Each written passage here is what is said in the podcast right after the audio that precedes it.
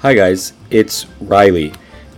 Today I'm going to talk about something that's near and dear to my heart. Uh, that's drinking. So I'm going to try to answer the who, what, where, and when of drinking in America, I guess. So, I, I mean, I'll, I'll talk about what Americans drink, what kind of alcohol, etc., uh, where they drink, who they drink with, and when they typically drink. Um, but before all that, uh, I should do the socials. So my Instagram is Reilly Sullivan XD, and Sota's is Eigono Sota. Um, all right, and with that out of the way, let's get started.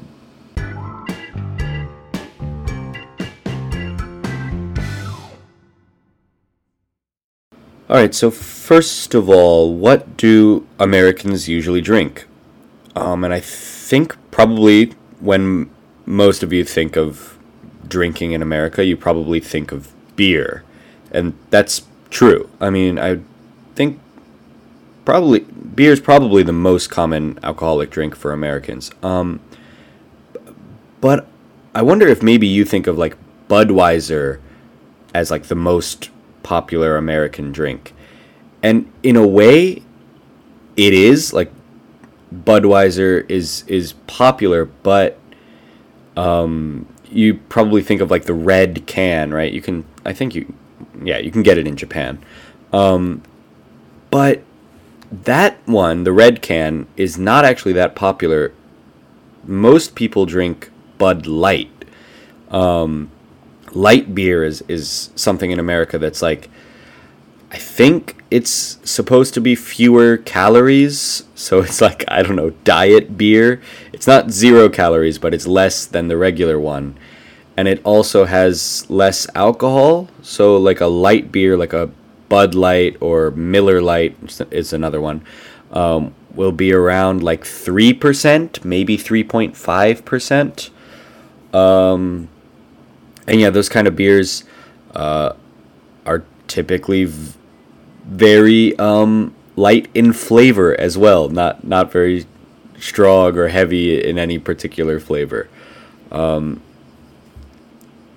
uh, the other kind of beer that people drink a lot would be craft beer, right? Craft beer I know is getting a little bit popular in Japan recently, um, but it's still kind of like a a niche uh, interest. I mean, like kind of a special interest. Maybe not everyone is really interested in, in craft beer, but in, in America, it's pretty much everywhere at this point. Um, you can buy craft beer, like a lot of different kinds of craft beer in supermarkets, uh, probably in like gas station convenience stores, um, and yeah, of course, like at the brewery. And there will be breweries uh, everywhere. You know, every town will have two or three small breweries, and there are a few much bigger ones uh, across the country.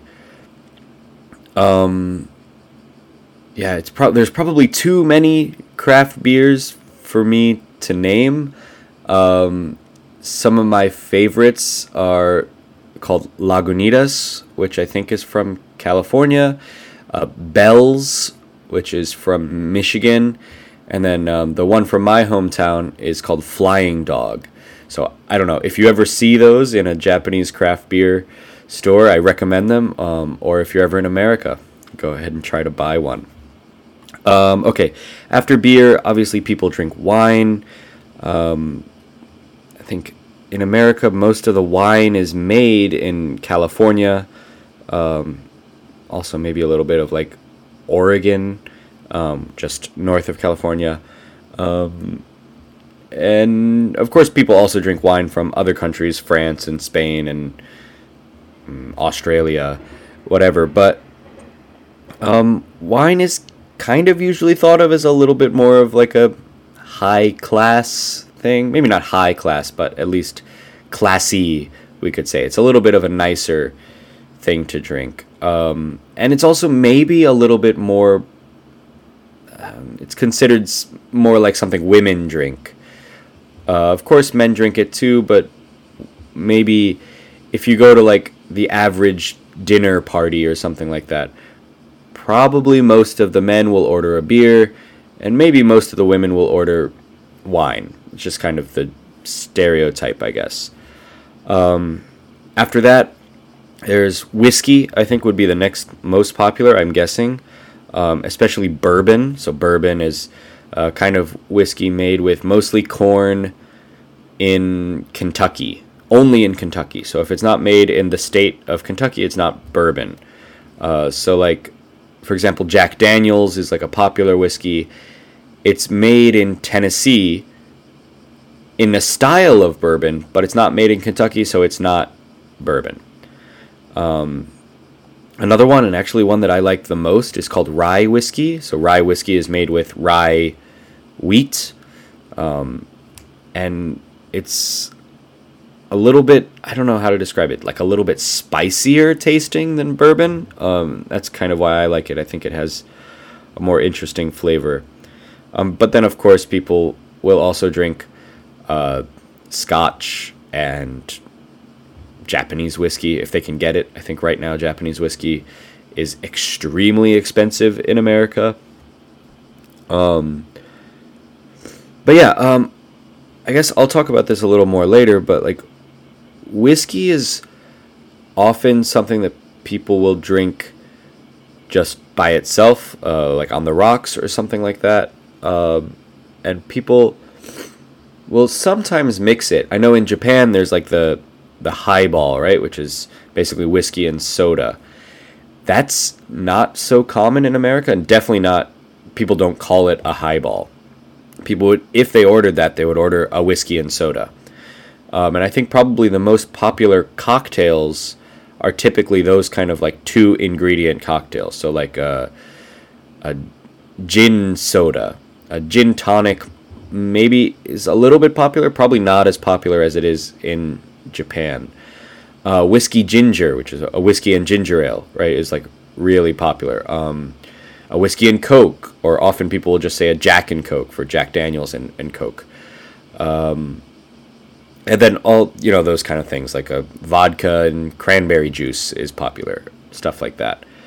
Um, but yeah, anyway, there's a lot of cocktails, and I think cocktails are something that people will drink when they're outside of the house, but probably not so much in the house, which makes sense.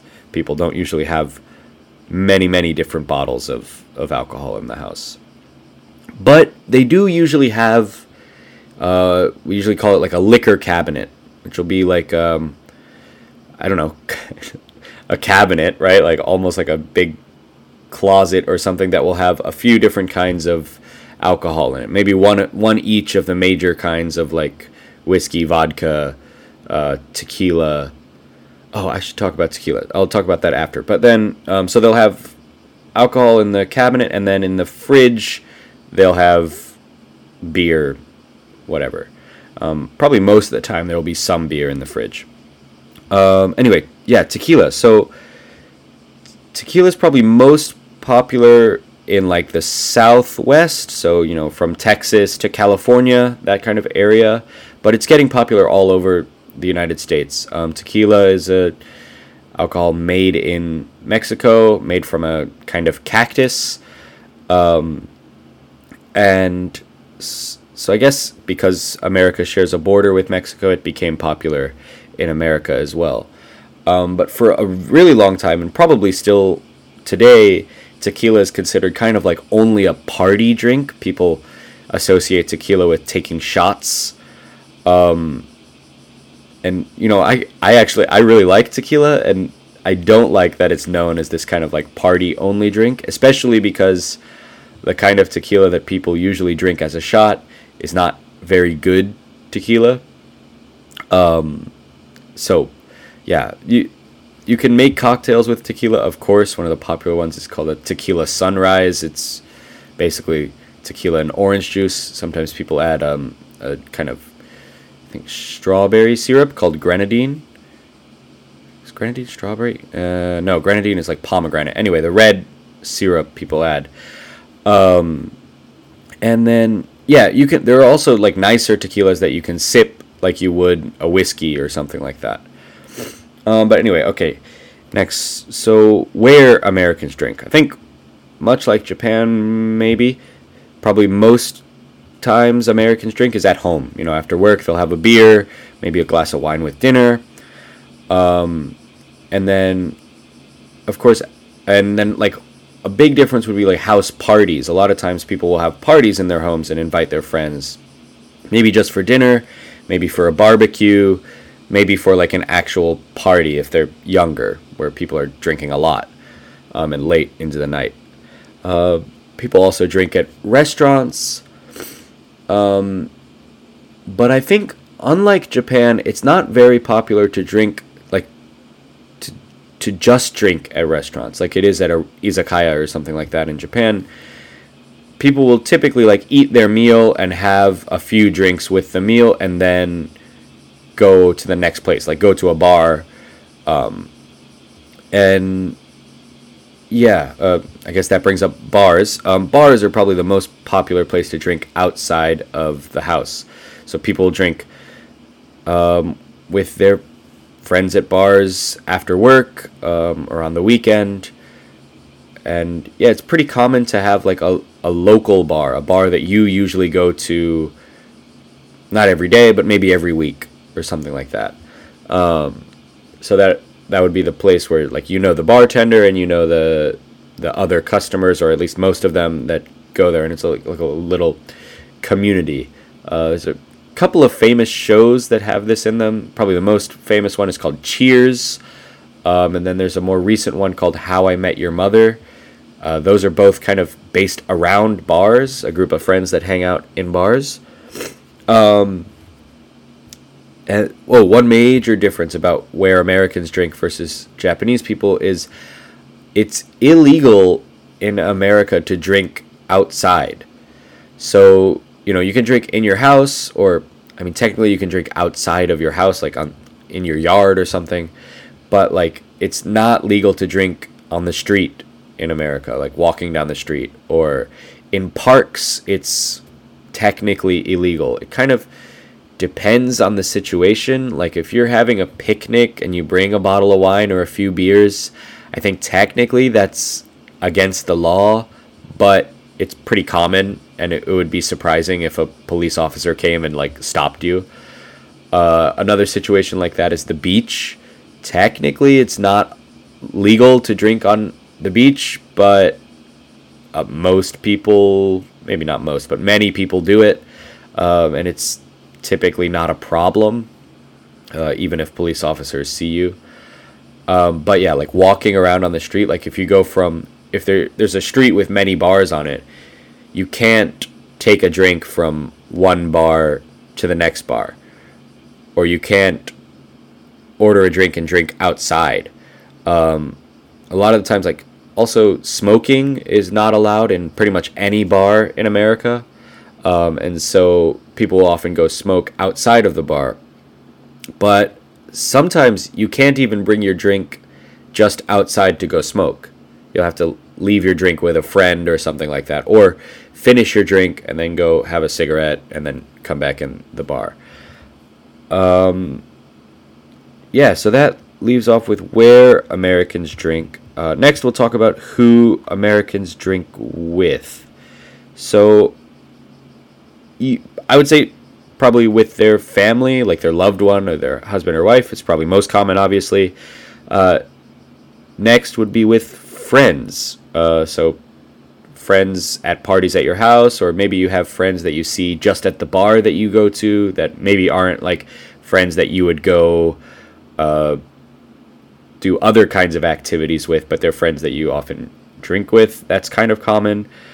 Um, you might drink with coworkers, but unlike Japan, that's not like the main thing. Like you might drink with coworkers every once in a while at like some kind of work event, but of course, like if you like your coworkers, if you have coworkers who are also kind of friends, then of course you might go drinking with them in like a small group. But going out kind of like as a company and drinking together is not super common. It happens, but it's not like the main way that people drink. Um, okay, and then when Americans drink. So, uh, yeah, obviously Americans drink at night most of the time, um, on weekends most of the time. Um, there's an expression. Um, I guess there's kind of like an expectation that people don't start drinking until after five o'clock. Even on weekends, that tends to be kind of the expectation. But uh, five o'clock p.m. Obviously, maybe I should. I don't have to say that, but yeah, there's kind of an expectation that drinking usually happens at night. Obviously, if there's like a picnic or a, a barbecue or at, you're at the beach or something like that, maybe um, drinking might, would happen earlier during the day. Uh, in that situation, people will often say it's five o'clock somewhere. It's like a a saying. People will often say if if they're drinking earlier than five o'clock, they say, "Oh, it's five o'clock somewhere," meaning it might not be five o'clock here, but in Europe, it's five o'clock, right? Kind of a, like a joke. Um, I don't know if it was the original, but I think it comes from a song uh, by a guy named Jimmy Buffett, uh, kind of like a country song. Um, okay, last is when Americans drink. So, oh, I said that already. Uh, sorry. Um, but when they drink in terms of in the year. So there are some big holidays that are kind of like drinking holidays. Probably the biggest one is New Year's Eve. Uh, so the day before New Year's on December 31st. Um, New Year's is not really like a family holiday in America, so people will see their friends and have a New Year's Eve party with their friends or go to a bar until midnight on New Year's Eve. That's probably like the biggest drinking day. Uh, there are some other ones that are not holidays in terms that they're not like days off, but they're like basically just drinking days. Uh, one of them is St. Patrick's Day, which is like a, an originally an Irish holiday that's popular in America because of a lot of um, Irish immigrants came to America, and that you know people drink Guinness and other Irish beers, uh, Irish whiskey like Jameson or something, and people basically just go to bars and drink. That's basically what that holiday is for. Um, the Fourth of July, uh, American Independence Day, is a big barbecue holiday. You know, fireworks and stuff like that. So during that time, people are often drinking. Um, another one you may not have heard of is Cinco de Mayo. Cinco de Mayo in, in English is uh, Cinco de Mayo means the 5th of May, um, and it's a Mexican holiday. Uh, I think about a big battle that happened in Mexico. Um, and so probably originally popular with like American uh, Mexican immigrants in America, uh, but now it's kind of an excuse for all kinds of Americans to drink and often tequila, and maybe Mexican beers, um, stuff like uh, Modelo or Tecate are like big American beers. Corona, obviously, is the American beer or Mexican beer most people know.